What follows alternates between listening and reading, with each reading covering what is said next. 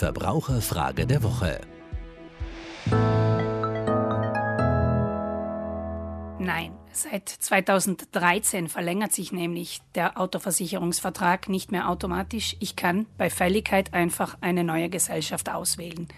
Der Vertrag läuft noch 15 Tage ab Fälligkeit nach, dann erlischt die Versicherungsdeckung. Drei Wochen vor der Fälligkeit der Autoversicherung kann ein guter Zeitpunkt sein, um online nach neuen Angeboten zu suchen. Wir empfehlen den Angebotsfinder der IWAS, der Aufsichtsbehörde. Dort finden Sie offizielle, richtige Angebote.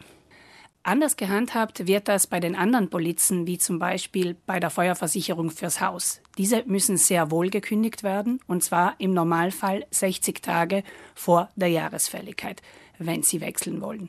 Prüfen Sie in den Versicherungsbedingungen, wie genau die Kündigung auszusprechen ist, damit sie auch rechtskräftig ist.